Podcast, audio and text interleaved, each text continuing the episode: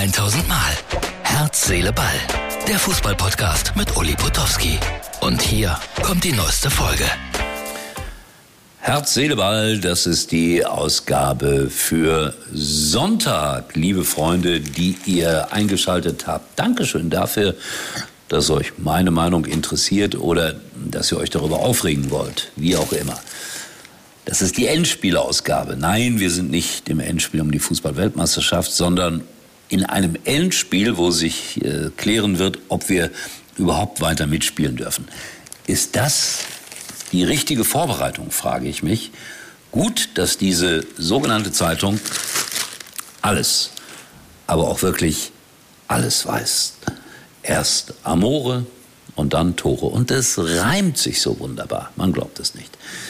Ja, viel Häme rund um die deutsche Mannschaft. Entschuldigung.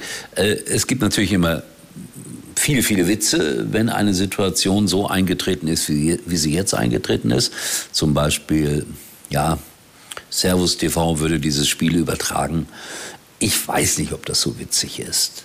Heme ist sowieso immer ein schlechter Begleiter im Leben. Aber ich zeig's euch, weil mir das ungefähr 25 Mal geschickt wurde in den letzten anderthalb Tagen. Also Servus TV. Vielleicht ja auch nicht. Wer weiß. Vielleicht fängt sogar eine Erfolgsgeschichte morgen an. Sowas hat es alles schon gegeben. Die Chancen 40 zu 60 dagegen, meiner Meinung nach. Ich bin also ja wieder in Deutschland, wie ich schon vermeldet habe, zurück aus Ägypten und muss sagen, dass ich selbstverständlich äh, heute viel gesehen habe. Heute heißt gestern am Samstag.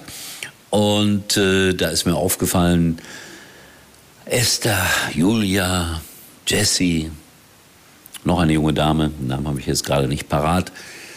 Ja, wenn das Dieter Kürten, Wim Tölke, Ernst Huberti und all die anderen geahnt hätten, ich weiß es nicht.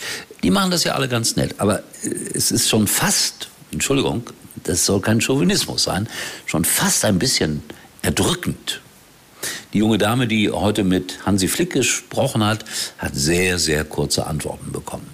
Aber das lag nicht daran, dass Hansi genervt über die Fragen waren. Das hätte er bei einem Mann ganz genauso gemacht. Die Fragen waren vollkommen in Ordnung. Das ist auch, glaube ich, jetzt gerade nicht ganz so einfach, unseren Bundestrainer zu interviewen. Ja?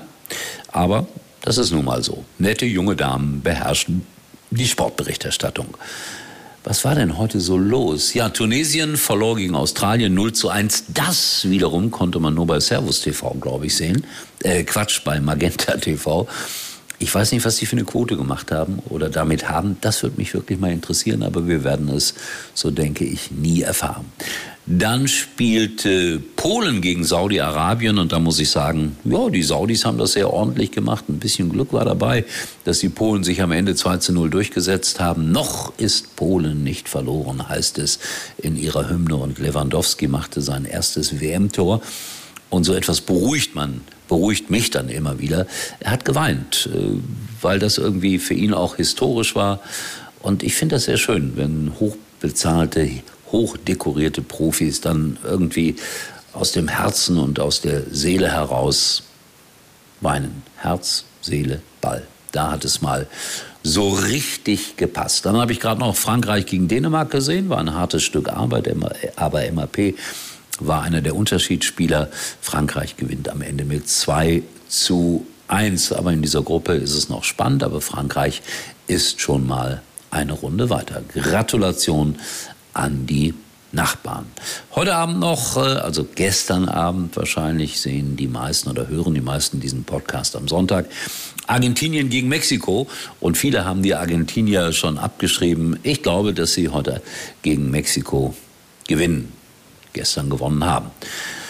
Bin sehr gespannt, ob meine Vorhersage eintritt und dann ist ja noch alles möglich. Und die Bayern sollen ihre Augen gerichtet haben auf junge WM-Stars aus allen möglichen Nationen. Ich habe das nur gelesen, Namen möchte ich jetzt gar nicht nennen. Aber was ist mit Schalke? Schalke kann sich nicht mal einen Spieler aus Katar leisten. Irgendwie ist das ungerecht. Total ungerecht. So, das waren meine Anmerkungen und wir sehen und hören uns wieder morgen. Und ja, dann ist Endspieltag Und dann wissen wir, was diese Schlagzeile zu bedeuten hatte. Nein, ich kaufe diese Zeitung nicht jeden Tag, aber gelegentlich kaufe ich sie, ich bin ganz ehrlich. Unter anderem auch deshalb, bin ich auch ganz ehrlich, weil ich ein paar Tage unterwegs war mit diesem jungen Mann und seine Eheprobleme. Die haben mich natürlich nachhaltig interessiert. Na, nicht wirklich. In diesem Sinne, morgen sehen wir uns wieder. Tschüss. Leute und Uli denkt schon jetzt am Morgen. Herz, Seele, Ball. Täglich neu.